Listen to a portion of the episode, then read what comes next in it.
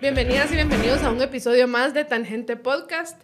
Eh, como saben, estamos en pleno proceso electoral en Guatemala y aquí queremos ayudarles a navegar esa difícil decisión a quién elijo, qué foto voy a tachar y a, quién voy a elegir para que me represente y en este caso para que me represente en el Congreso. Hoy me acompañan eh, dos candidatos a diputados por el listado del Distrito Central, ambos son primera casilla. Eh, tenemos a Víctor Roblero por el partido WINAC y a Cristian Álvarez por el partido Creo. Bienvenidos a ambos. Hola Lucy, qué gusto estar acá con ustedes. Y pues bueno, si usted no ha visto, llevamos ya una serie de entrevistas donde le estamos intentando ayudar a tomar estas decisiones y a conocer a sus candidatos presidenciales, eh, a la alcaldía de la ciudad de Guatemala y otros candidatos a diputados. Y si no lo ha visto, puede encontrarlos todos en nuestros perfiles.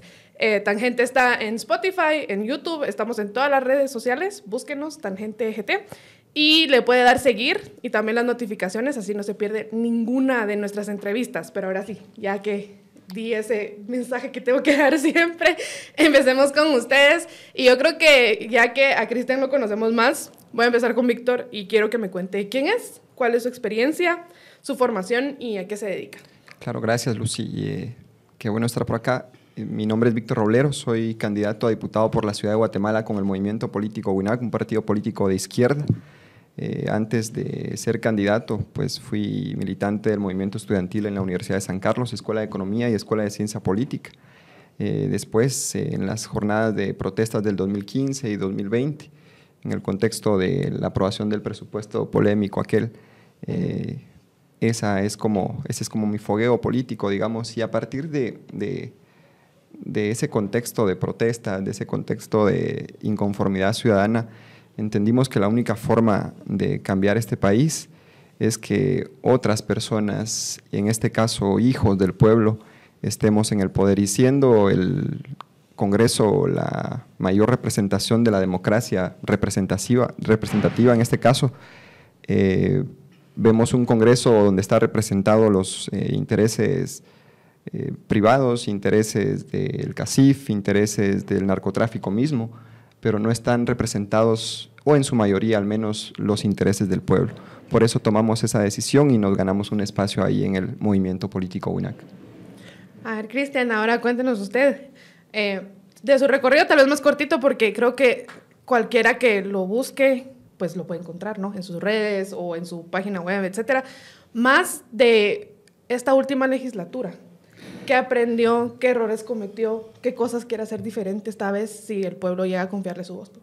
Bueno, lo primero que creo que hay que decir es que qué bueno que hayan regresado al aire. Guatemala necesita programas de opinión, necesita entrevistadores eh, pues imparciales que sienten a las figuras del momento y que sepan hacer las preguntas como se tienen que hacer, para que la información eh, que se transmite a ustedes, vecinos guatemaltecos, llegue, digamos, de la manera más objetiva y más eh, eh, pelada, digamos, posible. Es decir, que hayan preguntas, porque si uno lo hace solo desde la perspectiva de uno o en las redes sociales de uno, pues siempre hacen falta esas preguntas eh, inquisitivas, directas. Me da permiso entonces, Cristian, me está dando permiso. es la parte más importante del periodismo, irse ganando un espacio. Es bien importante que ustedes sigan estos, eh, estos, estas redes sociales o estos programas, porque dentro de más seguidores tengan, más miedo le da a las personas que estamos haciendo política o que queremos hacer política a decir, ahí no voy. Eh, si no hay seguidores, pues uno se hace loco y no pasa nada. Pero cuando hay muchos, eh, el peso de estar aquí es importante. Yo cambié las aulas por el Congreso, soy un economista eh, que estudié en la Universidad Francisco Marroquín, di clases en la Francisco Marroquín y en la del Valle toda mi vida, pero como bien dice Lucy, eso lo tuve que vender yo hace cuatro años. Hace cuatro años decía yo quién era, que había estudiado, dónde había trabajado. Hoy me toca más contarle a los vecinos a mis votantes o a mis futuros votantes que he hecho estos tres años y medio que ya tuve yo la suerte eh, o la bendición de haber contado con el apoyo de ustedes.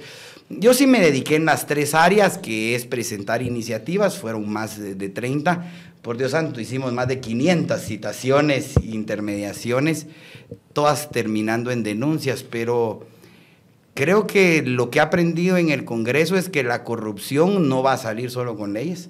A la corrupción hay que enfrentársele, hay que desenmascarar a los pícaros, así como hay gente que se organiza y lucha para adueñarse del presupuesto, así también hay que entrarle de frente a la corrupción todos los días. Sin un trabajo serio de fiscalización no rescatamos el país, pero tampoco va a ser suficiente. Es decir, lo que yo he aprendido es algo que ya eh, lo tenía yo muy claro desde hace tiempo y se ha repetido mucho en estos programas, hay que entrarle a cambiar el sistema.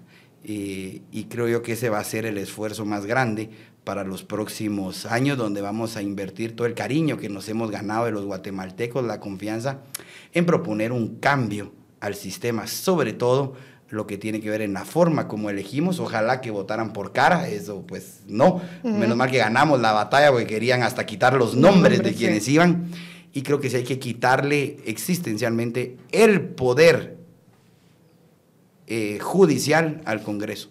Esas platicaditas eh, cada cuatro o cinco años para elegir magistrados, para elegir CC, eso es muy dañino, eso hay que arrancarlo.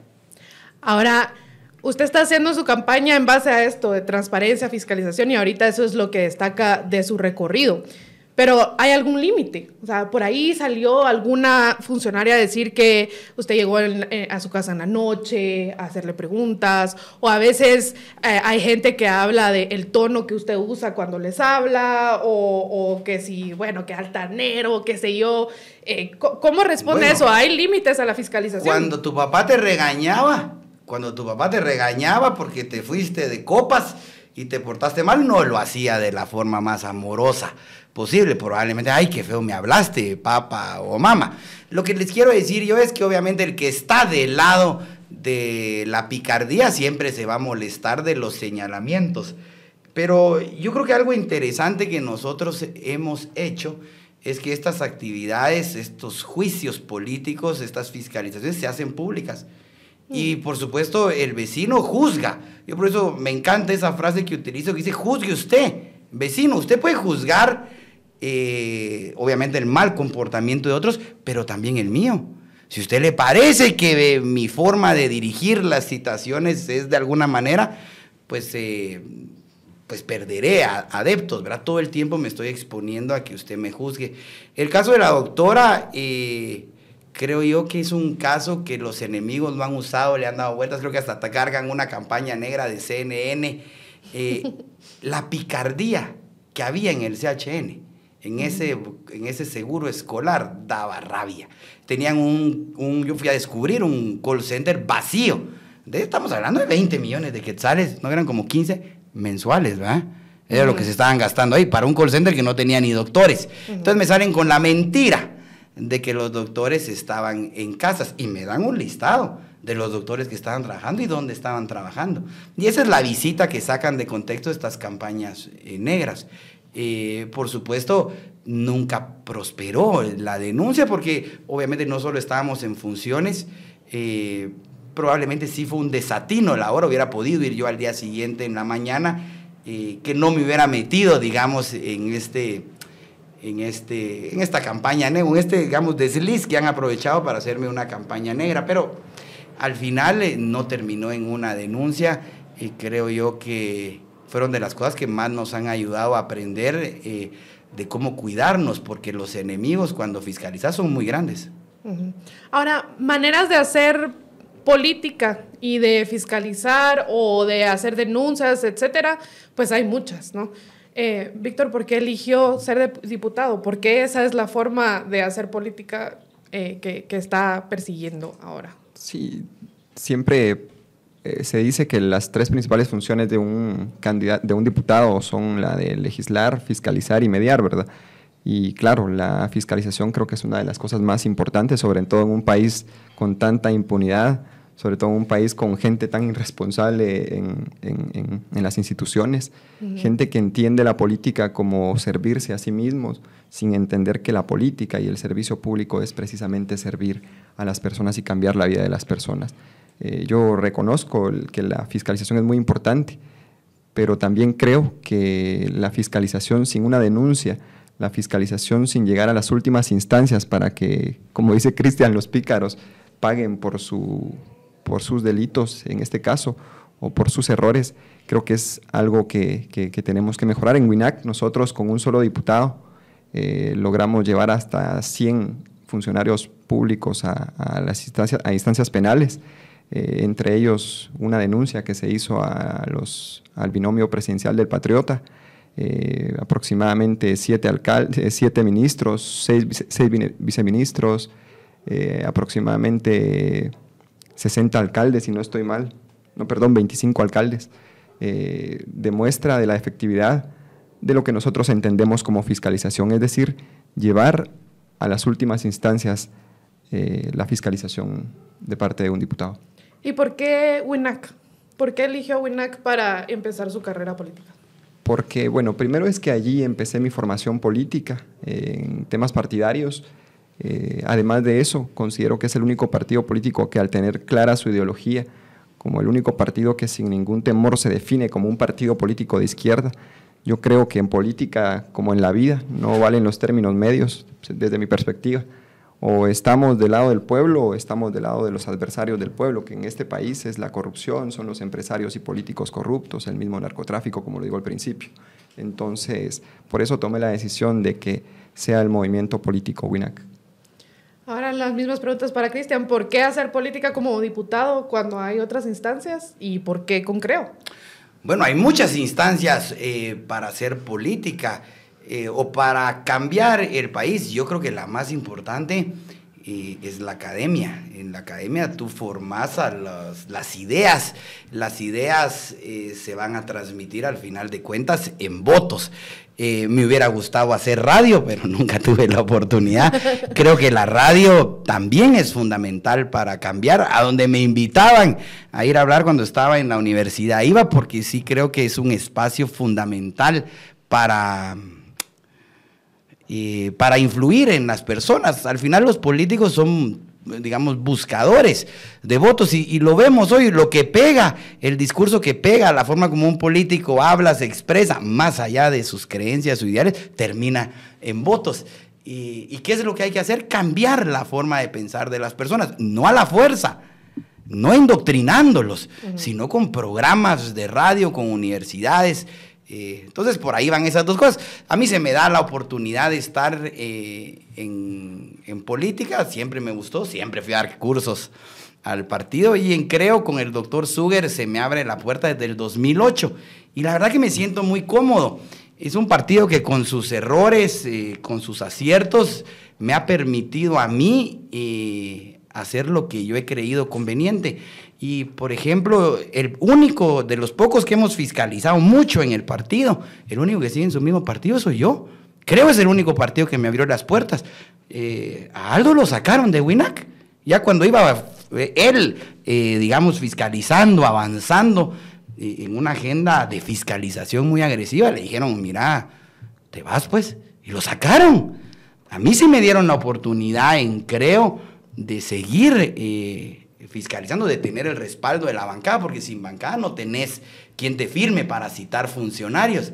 Eh, yo creo que a Aldo le hicieron eh, mucho daño al sacarlo, al dejarlo sin partido.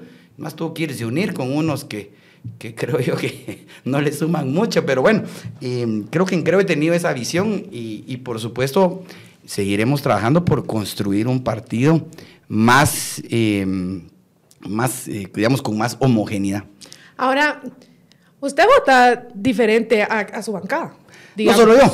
Y, y, su plan, cuando yo hice mi investigación, digamos, su sitio web está su nombre, su plan está su nombre, no es un plan de bancada tampoco. Bueno, es lo que te digo, digamos, la principal, a mi juicio, la principal fortaleza de toda institución debe ser la libertad. Y nosotros respetamos mucho la libertad y, dentro de los partidos debe de haber una lucha fuerte y de, ideas ideológicas. Yo he votado en contra de varias iniciativas que han salido de la propia bancada porque no las comparto. Y obviamente que antes de ir al pleno tenemos discusiones muy serias Eh, pero creo yo que todo en la vida se va ganando, a pesar de que yo soy de los fundadores eh, del proyecto de Creo, debo de reconocer que hay figuras que llevan más años que yo, pero por supuesto llegará el momento de que cada vez eh, tomemos más relevancia en el partido y como te digo, la lucha es homogenizar esos votos, pero no se vale, no se construye algo bueno que si no pensás como yo o no haces lo que yo te digo, te vas. Ese no es un pensamiento liberal, ese no es un pensamiento que nos ayuda a construir. Por la fuerza no se construye absolutamente nada bueno. Eh, bueno, aquí hay menciones y señalamientos a tu partido. ¿Quieres eh, responder algo? Sí, es un señalamiento basado en una sola versión, en la versión de una de las dos partes, ¿verdad? Yo creo que eso fue claro por parte del diputado Aldo, a quien, valga decirle, tengo mucho aprecio. Y, pero también está la versión del partido, digamos. Yo no estoy aquí para defender a ninguno de los dos, pero sí debo decir que el señalamiento de que Aldo se le expulsó es un señalamiento basado en una sola de las versiones. La versión que nos contó Aldo, pues no sé cuál será otra. Sí, eso es lo que, estoy diciendo, Cristian, precisamente. No, le dieron la oportunidad. Creo que perdieron un gran elemento. Tristemente, pues. Ahora, dentro del mismo partido, que hay diferencias y todo esto que, que mencionaba, creo. Digamos, hay varios concejales en la MUNI actualmente que son de Creo. Y usted ha hecho fiscalización a la MUNI desde, la, desde su bancada en el Congreso como diputado Creo. ¿Por qué no aprovechar más o, usar el partido como canal para aprovechar esas concejalías y hacer un impacto mayor en la MUNI?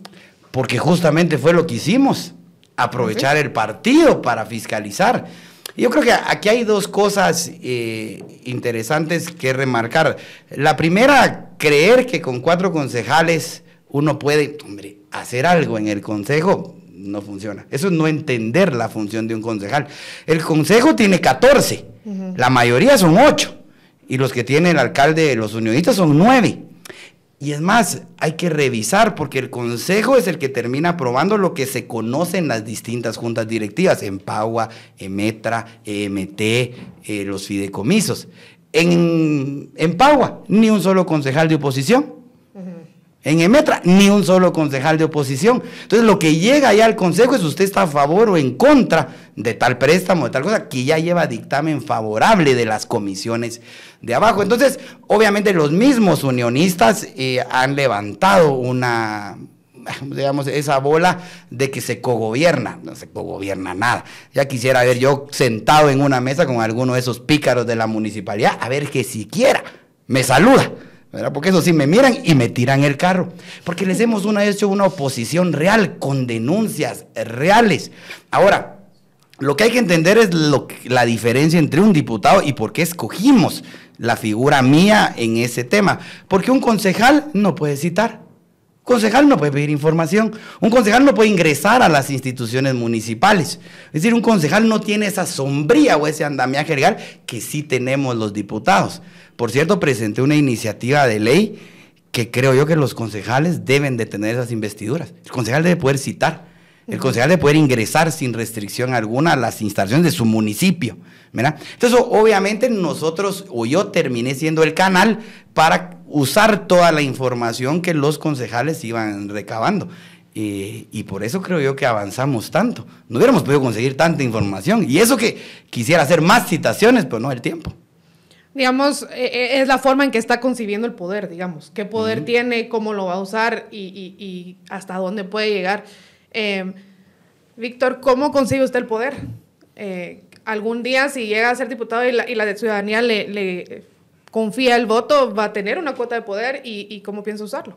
Sí, precisamente eso es lo que nos hace diferentes a nosotros de otros proyectos. Es la forma en la que concebimos el poder el sentido tradicional de conseguir el poder es, bueno, eh, ser una figura rodeada de guardaespaldas, con camionetas blindadas, eh, y no el poder para servir. Por eso es que la gente se aferra al poder porque tienen un beneficio personal del poder. En cambio, en nuestra, eh, en nuestra convicción, digamos, o desde nuestros principios, pues nosotros tenemos principios de alternabilidad. O sea, participamos una vez y si no, y si no pues no ganamos o si ya fuimos una vez diputados o ministros o funcionarios, pues tenemos que dejar a otras generaciones, que es lo que sucede en nuestro partido. Eh, por eso nosotros conseguimos el poder para servir eh, y nosotros, en nuestro caso, eh, en función del pueblo. El poder solamente puede estar en función de dos intereses. Está en función de intereses privados, de élites y de los poderes tradicionales, o está en función del pueblo. Y lo que ha sucedido en Guatemala es que a lo largo de 70 años el poder ha estado en manos de los mismos de siempre, del CACIF, de los empresarios y políticos corruptos y ahora del narcotráfico. Debo insistir en eso. Entonces es momento de poner el poder en función de la gente, en función del pueblo, en función de las necesidades de los niños, en función de las necesidades de los más vulnerables. Eso no es un simple discurso, es algo que se llama humanismo. Y entonces nosotros creemos que WINAC, el proyecto del movimiento político WINAC, representa precisamente esa visión del poder. Guatemala ha sido, como digo, gobernada por 70 años, a lo largo de 70 años, por la misma partida de delincuentes representada en la mayoría de los partidos políticos. Y ahora, ¿cómo conocer esa, esa voluntad del pueblo? Digamos, ¿qué tipo de acciones pueden hacer ustedes para conocer esa voluntad popular y para luego llevarla a ser una realidad? Primero, nosotros decimos sin ninguna arrogancia que somos expertos en realidad nacional, no tanto por lo que hayamos leído, estudiado, sino porque las hemos vivido todas. Nosotros venimos del corazón del pueblo, venimos del pueblo mismo, porque somos del pueblo, porque vinimos de ahí. Entonces conocemos la realidad nacional, conocemos lo que sufren los niños en las escuelas, porque ya fuimos niños de esas escuelas. Conocemos lo que sufren los jóvenes desempleados, porque ya fuimos esos jóvenes desempleados. Conocemos lo que sienten los jóvenes que no pueden ir a la, ir a la universidad, porque fuimos esos jóvenes que intentaron entrar a la universidad y no podían entrar. Eh, conocemos lo que sienten los migrantes al tener que irse porque nosotros mismos tenemos familiares que han migrado. Esa es la diferencia entre nuestro proyecto político y la mayoría de proyectos que nosotros venimos del corazón del pueblo. ¿Cómo entendemos entonces la voluntad del pueblo? Es porque nosotros somos el pueblo. Eh, es desafortunada la, la etapa, pero desafiante a la vez la etapa en la que estamos haciendo política, porque estamos haciendo política en un momento en el que las instituciones que deberían garantizar la voluntad popular están cooptadas. Entonces vemos cómo descalifican de un plumazo candidaturas que les son adversas ya y no estoy hablando solamente de nosotros ni de nuestros compañeros, estoy hablando de todos los partidos que fueron, eh, que representan algún peligro para, para el régimen. Entonces, es difícil hacerlo, pero estamos aquí para dar esa batalla. Cristian, ¿usted cómo piensa acercarse a la ciudadanía que va a representar y hacerle pues justicia a, a los clamores que esta ciudadanía tiene? Bueno, eh, uno no necesita, digamos, venir del pueblo, porque eso es, digamos, es una falacia eh, muy grande. Y aquí el tema es cómo yo me acerco a los vecinos para poder intermediar por ellos. Y ese es un esfuerzo constante de oírlos, de dedicarles tiempo. Y para tú poderle dedicar tiempo a los vecinos, eh, tienes que irlos a visitar. Yo mi primera visita la haber hecho el 16 de enero del 2020 en la colonia Atlántida con vecinos que lo que me contaron es que no tienen agua. Bueno, y de ahí nace una gran línea de investigación para Empagua, pero hay que acercarse a los vecinos y para poder tú ir a una colonia, para irte a meter a un asentamiento, para poderte asentar con muchos de los grupos de guatemaltecos, grupos que se organizan, lo fundamental es ser transparente, porque ya cuando te, importas te empezás a portar mal, ya empezás con las picardías, ya no te reciben. Y entonces ahí es donde necesitas, como decía el candidato, andar con el montón de gente que te cuida, que entonces ya en los asentamientos no caben los carros para entrar, ya no puedes llegar en moto. Entonces creo que lo más importante para poder seguir cercano a la población, que esa es una meta que creo yo eh, cumplimos durante estos últimos tres años y medio, teníamos puertas abiertas, hicimos gran amistad con muchos liderazgos eh, de muchos niveles, eh, digamos, económicos, socioeconómicos, académicos, pero creo que lo importante es que tú te ganes que lo que decís lo haces y no caer en los temas de las picardías, porque entonces ya cuando empezás a mentir, a ser pícaro, a ser corrupto, eso te aleja del corazón eh, o digamos de poder compartir genuinamente con la gente. Sí, yo eh, no discuto que conocer la realidad del país o de las personas pueda ser de visitarlos y de verlos de vez en cuando, pero hay una gran diferencia entre visitarlos y como digo, venir de esa realidad y haber vivido todas esas realidades y sobre todo haberlas estudiado. Ahora hablemos un poquito de su visión de largo plazo. Digamos, cada uno viene de, eh, bueno, mencionó usted desde el principio pues su, su ideología de izquierda, etcétera, y Cristian al entrar, eso no lo vio eh, quien nos está viendo, pero al entrar decía que quería quedar a la derecha de la entrevistadora, etcétera. Como debe eh, ser, gente seria a la derecha, gente que trabaja, que emprende, que ahorra. ¿Cuál es su visión a largo plazo eh, alineada a esta ideología y cómo piensan que Guatemala tiene una oportunidad de llegar a ser próspera? Pues Cristian dice que pues gente que trabaja, que emprende. Yo no niego que hayan excepciones muy valiosas de gente que por convicciones de derecha y que pues trabaja, emprende, pero la mayoría de referentes de la política en derecha nacional eh, pues han sido totalmente lo contrario, saqueadores, corruptos, mentirosos y pues sí creo que hay ahí una imprecisión. Pero nosotros planteamos desde nuestra visión de reforma y de transformación de Estado, primero que sin caer en el debate, digamos, académico, que sería importante y que es importante, eh, Guatemala es el único país que no tiene una ley de competencia. No podemos hablar de un país feliz, de un país democrático, con un, mercado capturado. Entonces nosotros planteamos eh, apoyar, mejorar, eh, impulsar una ley de competencia que haga más eficientes a, los actores económicos, en este caso las empresas y las familias, y eso se va a traducir en bueno, en mejores y, y más baratos productos, digamos. Entonces, eso como una visión de transformación de Estado, no podemos aspirar a un país distinto en un modelo económico como este, eh, de mercado capturado. Y es bien irónico porque a quienes nos han acusado de comunistas, de socialistas, por querer que la gente viva mejor, somos quienes tenemos que impulsar ahora eh, una propuesta de un principio tan básico del capitalismo como es un mercado libre y un mercado libre competencia.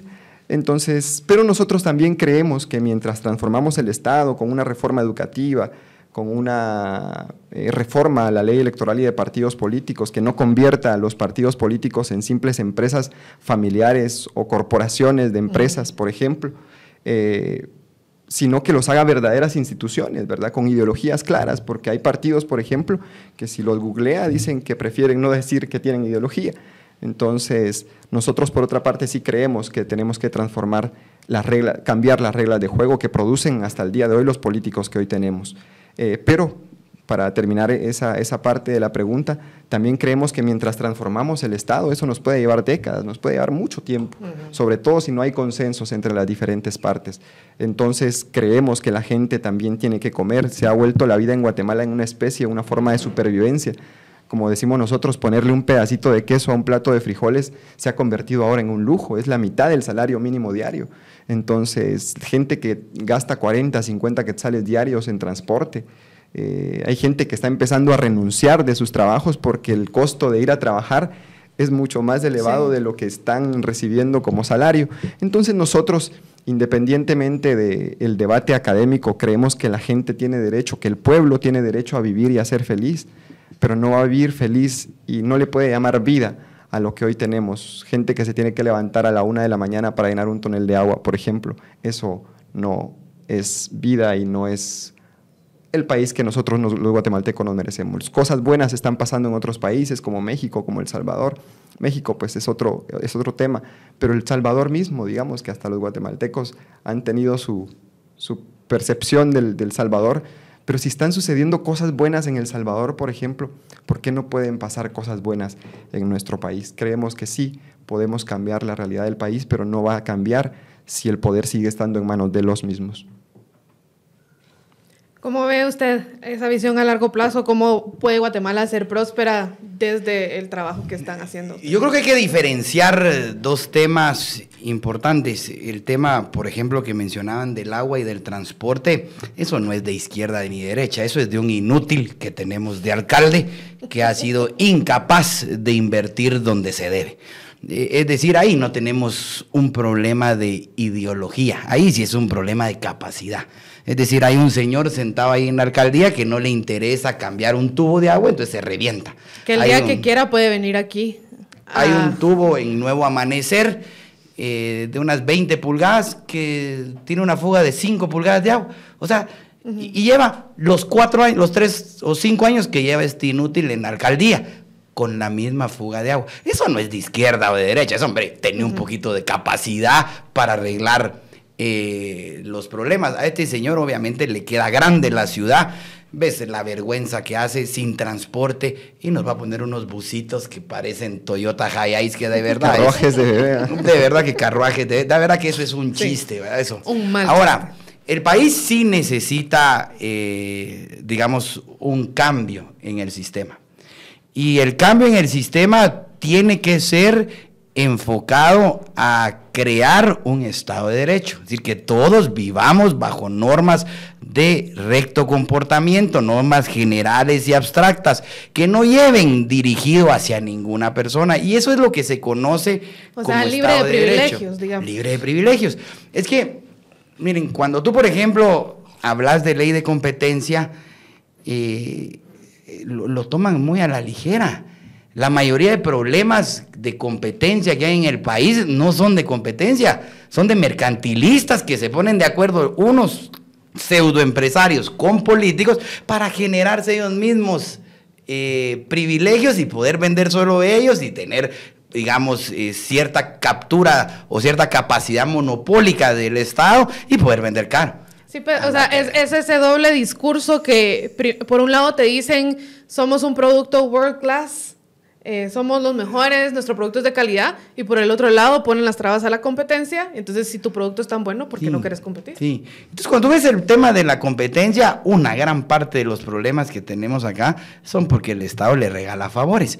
Revisen el tema del arroz. que- que- que traer arroz de Ecuador, de Paraguay, que podrías tener el arroz un 40, 50% más barato en Guatemala. No se puede porque ahí está el MAGA y que hay que pedirle permiso a fulano y sutano. Eso te lleva a que los guatemaltecos o lo que debemos de hacer es luchar por vivir por derecho, no por permiso. No se va a ir a pedir permiso aquí y allá, porque dentro de más permisos tenés que pedir, tú sos menos libre.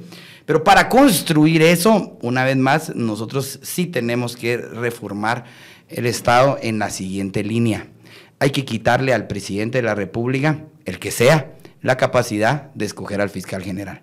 Es que el fiscal que te va a escoger es el que te, el que tú pones, es el que te va a perseguir y entonces ya entre cuates, izquierda o derecha van a agarrar los mismos amigos. Eh, no puede ser que el Congreso de la República escoja a los magistrados de la Corte Suprema de Justicia, a uno de la Corte de Constitucionalidad. Cuando Sala. escogerlos, porque no los has cogido. ¿Ves lo que ha- bueno, es que sí los escogió. Decidió que se quedaran los mismos. O sea, sí podemos decirlo porque están cómodos con ellos. Ves que es terrible. Hay que sacar al gobierno, al Congreso de eso. Hay que sacar al Congreso del Contralor. ¿Cómo es posible que el Congreso escoja al Contralor? No, no, no puede ser. Entonces, eso hay que sacarlo, hay que alargar los periodos de la Corte y que se escojan de otra manera en la cual el Congreso no tenga absolutamente nada que ver. Yo creo que quien formuló la fórmula esta en la Constitución nunca se imaginó siquiera lo que estuviera pasando hoy. Es que estarían choqueados. Que jamás se imaginaron, creo yo, que el gobierno fuera capaz de copar incluso a la universidad estatal Sí. que la agarró. ¿verdad? ¿Por qué la agarró? Por el poder que tiene la universidad estatal en nombrar puestos de justicia. Son los que les interesan. Pues los demás que andan ahí regados, que así como está la USAC, está el CACIF, regados por todos lados, eso no les importa. A ellos el poder del contralor, ahí está metido la Facultad de Economía, el poder del fiscal, el poder de los magistrados del Tribunal Electoral, el poder de las cortes. Eso hay que arrancarlo. Y hay que tratar de separar justamente el qué hacer de la política, presidente, alcalde y diputados de las cortes. Las cortes deben de ser independientes. La grandeza de Estados Unidos eh, y de muchos años en Europa fue, o la, digamos que viven bastante en paz, es que han logrado separar esto. Cuando esto se mezcla, eh, tenemos los problemas de América Latina. Salvador dice claramente no se puede reelegir el presidente Bukele. Bueno, que haga una consulta, que haga algo, pero no que diga, bueno, me voy a reelegir. Mira lo que cambia a Nicaragua para sentar ahí a Ortega, las mañoserías que hizo Venezuela para sentarse ahí por años. Es terrible. Independencia judicial debe ser la luz para componer este país en los próximos años. Ahora, ¿cómo su trabajo como diputado le va a llevar a encaminar a Guatemala hacia esta dirección? Creo que vamos a invertir eh, mucho tiempo en cuando vamos a visitar a las comunidades, eh, a oír a los vecinos, les vamos a empezar también a contar de la importancia de esto. Porque la única forma de que un cambio de verdad pase no va a venir desde el Congreso. El Congreso no va a cambiar nada. Eh, ahí es una mezcla de sabores, de intereses y, de corto plazo. Eh, para eso lo que nosotros necesitamos es involucrar a la ciudadanía. Yo confío mucho en un esfuerzo como el que ya se hizo en ProReforma de salir a recoger firmas. Y llevamos 10 mil, y después llevamos 20 mil, y después llevamos 50 mil, y después llevamos 100 mil, llevamos 200 mil. Van a tener que entender en el Congreso que el pueblo quiere un cambio. Por supuesto no debe ser cualquier cambio, ni abierto a una asamblea constituyente, ni nada. Son cuatro o cinco cambios que debemos de hacer. Distritos electorales más pequeños, votar por cara y nombre, quitar la potestad del presidente de escoger fiscal, alargar los periodos de la Corte Suprema, quitar las salas de apelaciones, eh, dejar las salas de apelaciones como carrera judicial y que la Corte de Constitución también dure más tiempo. Hablando de votar por cara y nombre, eh, una pregunta para ambos, pero empecemos con Víctor. Em, actualmente se vota por un listado, ¿no? Y usted está en primera casilla de su listado. ¿Quiénes vienen atrás? Digamos, ¿a, a, quiénes estaríamos dejando entrar si usted abre la puerta? ¿Y cómo el votante puede eh, tener la confianza de abrir esa puerta? Claro, sí. Primero coincido en la necesidad y urgencia de abrir esos listados, porque actualmente son los partidos los que imponen quién prácticamente es el diputado al ponerlos en primera casilla y la mayoría de partidos pues eh, son precisamente eso, eh, a conveniencia de los dueños de los partidos, de los caciques de los partidos. Eh, debemos cambiar eso. En el caso de nosotros fue un proceso asambleario de nuestro partido. Yo obtuve alrededor de 135 votos de 150 posibles. Con eso ganamos la primera, con eso ganamos esa, esa, primera casilla. ¿Y a qué se debió su popularidad? Eh, trabajo de base. Me ofrecieron ser candidato hace un tiempo en las anteriores elecciones. Yo ya formaba parte del movimiento, pero decidí que no era el momento. Eh, seguí trabajando mientras otros disfrutaban de su o, vivían su, su, momento como diputados o como, como personas electas dentro del partido, pues yo seguí trabajando en las bases de nuestro partido y esa simpatía pues nos valió eh, lograr esa, esa casilla. Entonces, por supuesto que estoy de acuerdo con la apertura de esos listados. Apoyaríamos en una eventual diputación a, a una, una, propuesta como esa. En la segunda casilla me acompaña Elmer Velázquez, es un abogado que ha luchado por los intereses de los asentamientos a lo largo de 40 años. Eh, en la tercera casilla está Canex Apil, que es un compañero también abogado de la Landívar. Eh, también defensor de los, eh, miembro de la Asociación de Abogados Mayas, defensor de los derechos del pueblo. Eh, en la cuarta casilla tenemos también a Heriberto Martín, el compañero también es un abogado. Prácticamente nuestra planilla está conformada en su mayoría por abogados. En la quinta casilla una ingeniera mecánica de la Universidad de San Carlos, también del movimiento estudiantil. Y en la sexta casilla está la compañera Mercedes López, que es una artista eh, y maestra también de educación primaria. Esa es nuestra planilla. ¿Y si llevan algún, digamos, una agenda legislativa en conjunto o, digamos, porque sí, quizá eh, quienes nos escuchan o ven no conocen a estas personas por nombre, pero, pero ¿Qué les puede dar a ellos la confianza de decir, bueno, en, este listado pongo, pongo mi voto? Primero es que eh, no son eh, tal vez tan conocidos porque precisamente nosotros no hicimos despliegues millonarios en publicidad por principio. Eh, segundo es que el volante que tenemos, ahí sí están los rostros de todos, la información de todos y en la parte de atrás están nuestras propuestas. Nosotros tenemos dos líneas de agenda legislativa, una, como dije, reforma de Estado, que incluye la ley de competencia, una reforma educativa y la ley electoral y de partidos políticos. Y otra agenda que le llamamos de propuestas inmediatas, porque creemos, como dije al principio, que el pueblo, mientras reformamos el Estado, que ahí coincido, eh, puede llevarnos mucho tiempo pero la gente tiene que comer, tenemos que asistir a la gente. Estamos claros que los programas sociales no deberían ser eh, la prioridad, me, refiero, no debería de ser la solución, pero debemos dar soluciones inmediatas al sufrimiento del pueblo.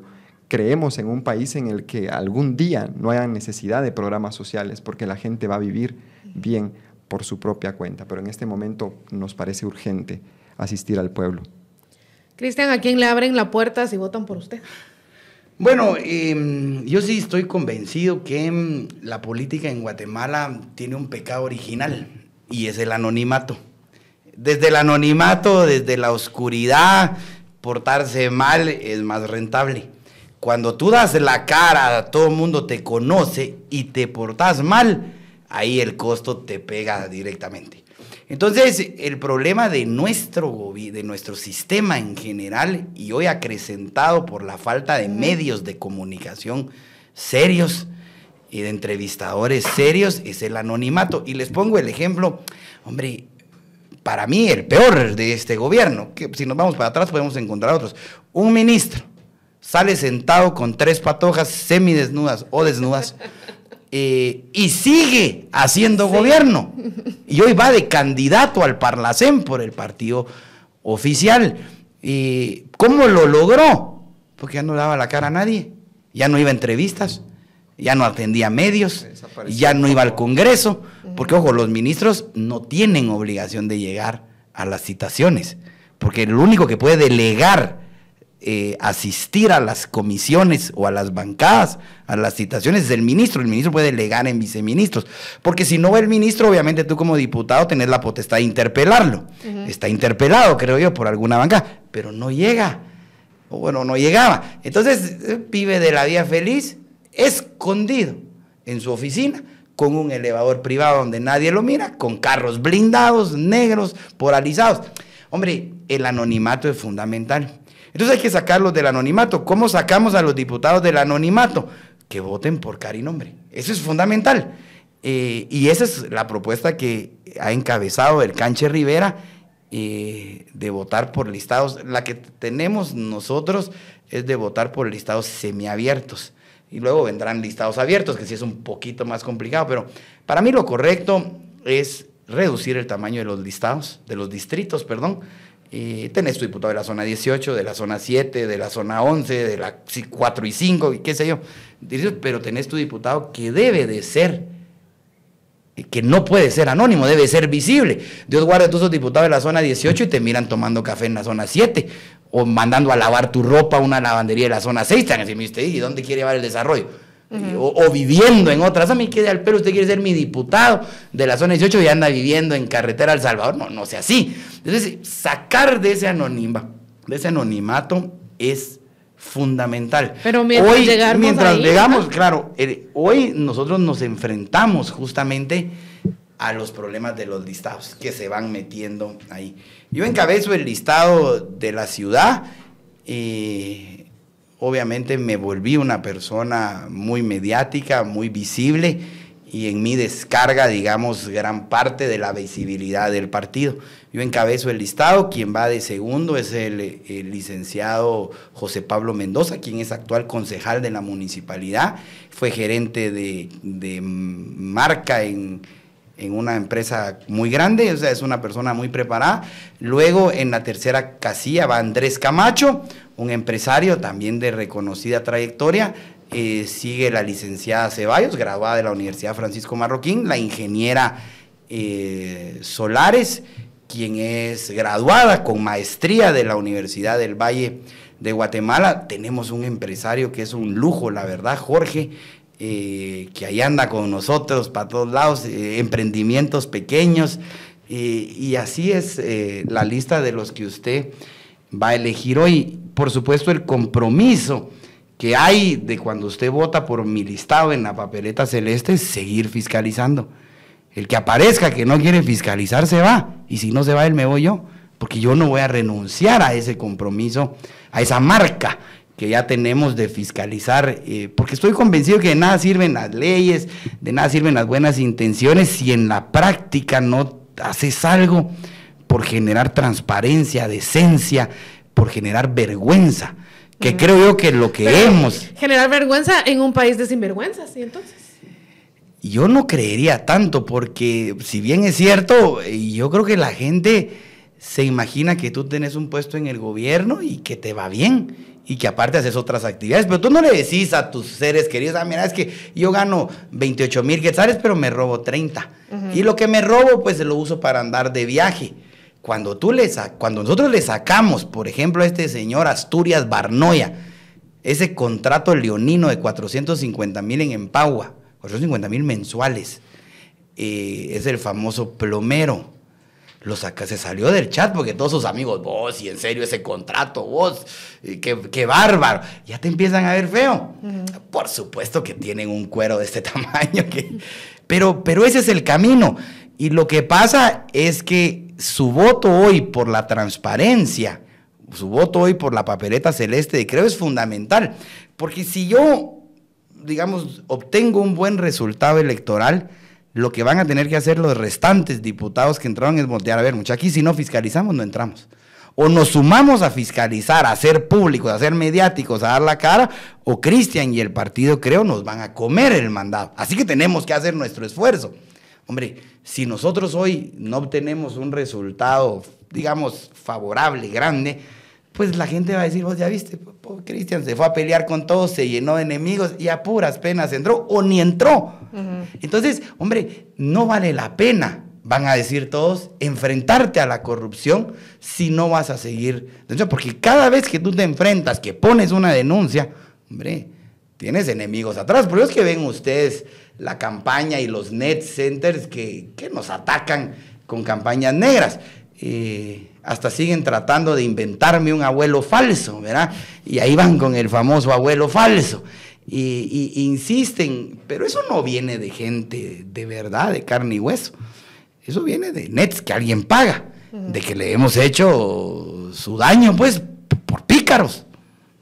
Ahora, ambos han dicho de que la situación está bien complicada ahorita en Guatemala, pues, en la política y en el Congreso en particular a sabiendas de que les va a tocar un Congreso complicado probablemente, donde quizá algunos de los dos o ambos puedan llegar a ser minoría también.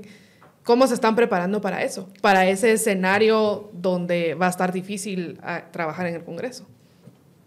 Pues, si me lo permiten, yo creo que al final cuando uno resulta electo, eh, pasa a ser prioridad el interés del pueblo, el interés nacional, y no el interés de partido, que por supuesto que es importante en mi caso.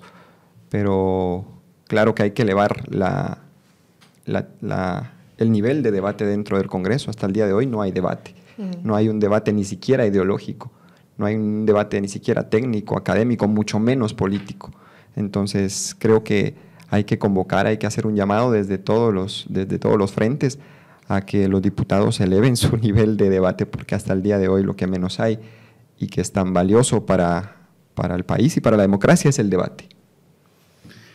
Yo creo que hay que recordar algo, eh, porque si uno puede, digamos, entender la complicación de lo que se viene, la cooptación que han hecho desde la presidencia de las instituciones, el miedo que da eh, una Corte Suprema, digamos, o instituciones de justicia eh, que persiguen no necesariamente al que deben de perseguir.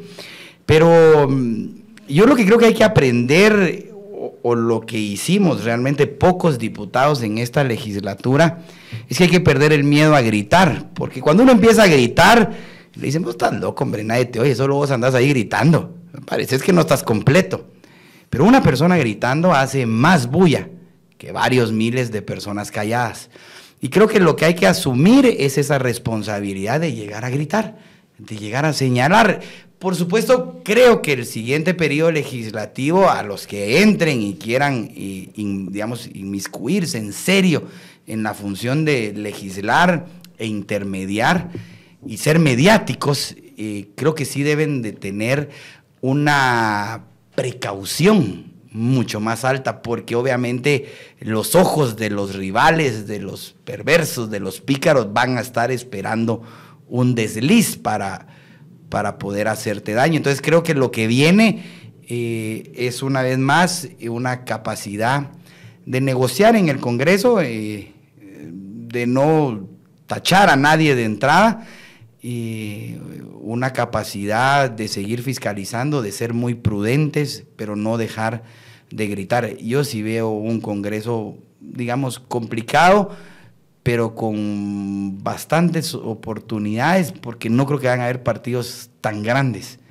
Eh, pero pues el gobierno puede gestionar o acaparar muy rápido el poder. Pero sí va a haber una ventana interesante en los primeros años. Creo que hay que darle mucho seguimiento a la elección de la Corte Suprema.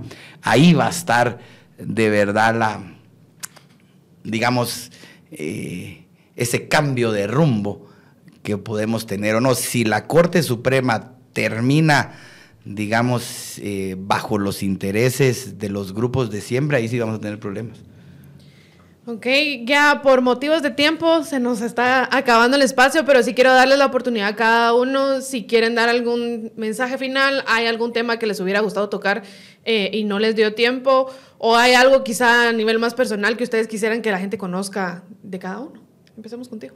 Sí, claro. Eh, primero, dejar claro que aunque nosotros tenemos muy clara nuestra convicción y nuestra posición política, eh, este, estos son los espacios donde debemos decir qué representamos cada uno. En el caso del movimiento político WINAC, nosotros representamos los intereses del pueblo, representamos eh, las necesidades del pueblo. Creemos también que la fiscalización es importante, como dije al principio, pero no es solamente la fiscalización por un aspecto mediático, sino también de llegar a las últimas instancias. Eh, aún cuando toquemos los intereses de nuestros amigos o gente de nuestros partidos. Entonces, de nuestra parte, eh, tienen el compromiso serio de que representamos los intereses del pueblo. Eh, nuestro pueblo, nuestro eslogan de campaña fue el pueblo tiene derecho a vivir y a ser feliz. Eh, la misma declaración de independencia de Estados Unidos habla de la felicidad. no es un concepto abstracto, es que la gente o que el Estado más bien dé las condiciones básicas para que los proyectos de vida de todas las personas, independientemente de cuál sea su sueño, pueda ser posible, pero como insisto, eso no va a ser posible si seguimos eligiendo a los mismos. Eh, quedó a, los órdenes, a las, órdenes del pueblo. Está a su disposición una candidatura que viene del corazón del pueblo con el movimiento político WINAC. ¿Dónde encuentran información sobre usted? Sí, en nuestros canales de TikTok, en Allí tenemos un enlace apartado, digamos, donde están nuestras propuestas y información personal. Bueno, miren, yo he oído muchas entrevistas eh, de candidatos nuevos y pues ojalá que sí le entren a fiscalizar, pero vean usted, eh, siempre dicen fiscalizar, pero, no, yo, yo, yo sin peros, fiscalice, hombre, ya cuando uno oye que un candidato dice, ay, fiscalice, pero, ya, ya, ya no hay convicción de entrarle. Por ejemplo, cuando no se llegan a denuncias. Bueno, cuando pues se tocan intereses de amigos, pues por ejemplo. que lo hayas tocado, yo ya te lo aplaudo. Con que hayas hecho una fiscalización de mi parte. Lo que pasa. Que estoy convencido. Es que también. Que eh, estoy convencido de que con que expongas a un pícaro con que lo expongas mediáticamente, ya estás haciendo tu chance. Por supuesto, si después hacen lo que quieran, que se lo saque y que el pueblo los juzgue. Yo no puedo ponerle un pero a alguien que fiscaliza, porque sé que Guatemala necesita fiscalizar constantemente. Por supuesto, yo he puesto 60 Lo que pasa es que entre, entre, la denuncia o entre la fiscalización y no llegar a una denuncia puede haber una ventana muy oscura de negociación de no llegar a una denuncia. Yo he puesto 60 denuncias, pero a mí lo que me da miedo a mí no me pueden decir que no he puesto, acabo de poner una de, una picardía de uno de la municipalidad que se receta una pensión de privilegio de casi 100 mil quetzales, más de lo que le Por ejemplo, cuando el exdiputado Carlos Fion estuvo en... Ah, qué bueno que tocas eso, vean cómo caen en las campañas negras. No, yo le pregunto, porque es usted A mí me da tristeza, vea cómo, porque me da tristeza de verdad que alguien que quiera entrar ya, pero solo retroceda lo que dijo hace unos minutos. Hay que fiscalizar, pero, yo le digo, las fiscalizaciones no tienen peros. Y desde que el diputado Fion, dueño de la venta de café, eso de la venta de café no fue, fue la de café, fue también las capuchineras, fueron las teles, fueron las cortinas que compraron, de los pocos diputados que nos hemos enfrentado a la mafia que hay dentro del Congreso. Por supuesto, ese café, ese señor que vendió café se fue. Y por supuesto que ese señor no era una empresa de Carlos Young, él trabajaba y estaba en el Ix. Y lo que hizo Carlos al día siguiente fue echarlo por pícaro. Ahora, que tú te tomes en serio que tú te tomes en serio los videos que circulan, que son campañas negras, y que te atrevas en un debate serio a pues, siquiera mencionarlo. es pues que por supuesto, que da pues, pena. Pues por supuesto que hay que mencionarlo. y no sé por qué, las campañas no sé por qué eleva el tono de voz si lo que le hice fue una pregunta. Hay que, porque ¿sabes qué es lo que pasa vos? Al que está en contra de la fiscalización. Es que no es que esté. hay que decirse ahorita. Y tú dijiste, hay, que fiscalizar, pero, pero en nada. Contra de que se utilice solamente como una cuestión mediática. otra y no, o sea que también tú crees que las fiscalizaciones son mediáticas. Estamos diciendo que estamos en contra con que eso sea solo un instrumento mediático. y no, y no, no, no, no, no. Usted está interrumpiendo y está actuando exactamente como acostumbra actuar. Yo estoy diciendo que lo importante de la fiscalización, lo importante de la fiscalización es llegar a las últimas instancias, y es que las personas que cometen delitos en contra de los intereses del pueblo sean reciban su bueno, vamos a, dar aquí una pequeña clase de qué es cómo funciona el Estado y la división de poderes, que es fundamental. Tú como diputado fiscalizas, haces tus juicios mediáticos, planteas tus pruebas y vas al Ministerio Público. Se documentan por supuesto, ahí están las pruebas del Ministerio ¿Y ahora qué quieren? Eh, pues digamos, a mí me, da hasta, hasta, preocupación que alguien que quiere llegar al Congreso quiere irse a meter al Ministerio Público a decirle, mire, fiscal, acelere, póngase a trabajar, meta presa a fulano, saque a sutano, y después que uno sea el que los condene es que hay división de poderes. Yo ya suficiente poder tengo de recabar información, de tenerlos bajo juramento, de hacer esta presión que uno puede hacer en una mesa y decirle, mire, dígame ABC, como teníamos hoy una Delix, eh, la pobre mintió tres veces ahí y dijo tres verdades que había mentido en un informe. Va a tener su denuncia, pero yo a partir de ahí ya no puedo hacer nada. Es el Ministerio Público el que toma esa denuncia, la lleva al juzgar, al juez, y el juez es que nadie está discutiendo, nadie está discutiendo ese procedimiento. Lo que estamos diciendo es que al principio usted dijo que hizo más de 500 eh, citaciones. De esas 500 acaba de mencionar hace un rato que tuvo 60 denuncias. Yo le pregunto, está bien, no todas las citaciones tienen que resultar en una, en una denuncia. Esto es lo que estoy diciendo, diputado. Pero me va a decir entonces que solo el 10% de esas fueron. ¿Qué crees tú que una denuncia se arma de la noche a la mañana? Y aparte, no, se arma. También está confundiendo y está tergiversando la palabra, digamos, cuando le dije que hay que llegar hasta las últimas instancias, documentar, acompañar, hasta lograr una resolución en contra de quienes resulten. Lograr una resolución. Pero no soy juez hasta de quienes resulten culpables de un posible delito. Eso es lo que estamos diciendo. Juez. Cuando tú presentas... eleva la voz para cuando tú la atención de lo que es un señalamiento. Cuando tú presentas la denuncia, cuando tú presentas la denuncia, ahí termina tu función como diputado. Por supuesto, puedes seguir investigando y presentar y meter más pruebas. pruebas. Por supuesto, y eso también lo hemos hecho. Pero miren, usted, vecino, confíe en alguien que sí ha fiscalizado y que está convencido de que hay que seguir. Que está convencido de que el que juzgue es usted que está convencido de que todas sus acciones deben de ser mediáticas y transparentes. Las fiscalizaciones no se hacen a puerta cerrada, se hacen en, la mayor publicidad de los actos y ese es nuestro compromiso, eh, vecinos. Nuestro compromiso es seguir de frente contra los corruptos, es seguir siendo transparente. Nuestro compromiso es seguir siempre trabajando del lado de usted. Las fiscalizaciones sirven, aunque algunos quieran decir que son show y que no funcionan. Hoy, hoy justamente en la mañana estaba la Policía Nacional investigando a los tramitadores que venden visas afuera del aeropuerto. Hoy, perdón, citas, perdón, afuera de migración, de la Dirección General de Migración. Hoy, no crea que fue casualidad, fue porque llevamos ya dos o tres días de estar yendo a armar fiscalizaciones serias contra ellos. Ahí está su decisión, vecino. Juzgue nuestro trabajo, juzgue usted, como siempre le he dicho, lo que hemos hecho, la forma como nos hemos dirigido estos años. Y si usted quiere tener más de estas fiscalizaciones, un diputado que va a seguir haciendo estas fiscalizaciones transparentes, hombre, o quiere alguien que diga que esto es show y que mejor no sigamos haciendo estas cosas. Usted si está a favor de las fiscalizaciones, vote por creo. Yo creo que desvía la atención de, la, de lo que fue precisamente una pregunta.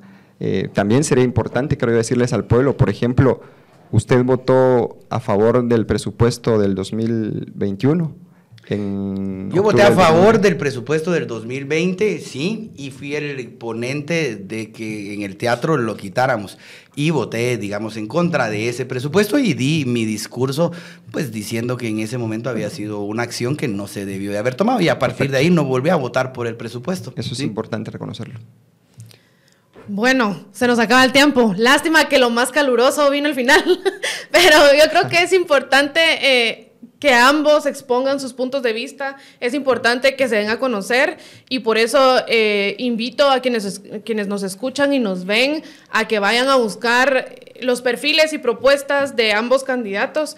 Eh, ya decía Víctor Roblero aquí que pueden encontrar en el TikTok de WINAC el, vínculo para buscar su, su, plan de trabajo, sus propuestas, etcétera, y a los demás candidatos. Y Cristian, ¿dónde encuentran su trabajo? Bueno, yo tengo una página que es cristianalvarez.info, ahí están las propuestas de corto plazo y de largo plazo. Eh, y por supuesto lo que he hecho en mis redes sociales, sobre todo Facebook, eh, TikTok y Instagram. ¿Qué más tengo? Ah, Facebook, TikTok, Instagram y ¿qué? Twitter. Twitter no soy muy Twitter, hombre, ahí no me va tan bien. Ese es un reto para la próxima campaña. Llegar por lo menos a unos mis 15 mil seguidores. Bueno, ah, gracias a ambos y gracias a ustedes por la sintonía. Eh, no se olvide suscribirse para las siguientes eh, entrevistas que vamos a estar realizando y también los episodios de análisis que sacamos todos los lunes. Tenemos en agenda a varios otros candidatos y candidatas a diputados. Eh, tenemos también en agenda a varios candidatos y candidatas, bueno, ya la candidata ya vino ayer, a la Municipalidad de Guatemala. Lamentablemente, yo quisiera poder decir que tenemos en agenda a candidatas presidenciales, pero ninguna de las dos se anima a venir. Lo mismo con un candidato a la municipalidad eh, de Guatemala, que es Ricardo Quiñones. No, no quiere venir, pero si quieren venir, la invitación aquí sigue abierta. Aquí nosotros estamos abiertos a escuchar distintas propuestas de distintos eh, partidos. Y bueno, siempre un gusto. Gracias a ambos y que tengan eh, excelente día. Buena suerte a ambos en su campaña. Que siga creciendo este programa. Gracias. Gracias. Bueno, Nos vemos. Thank you.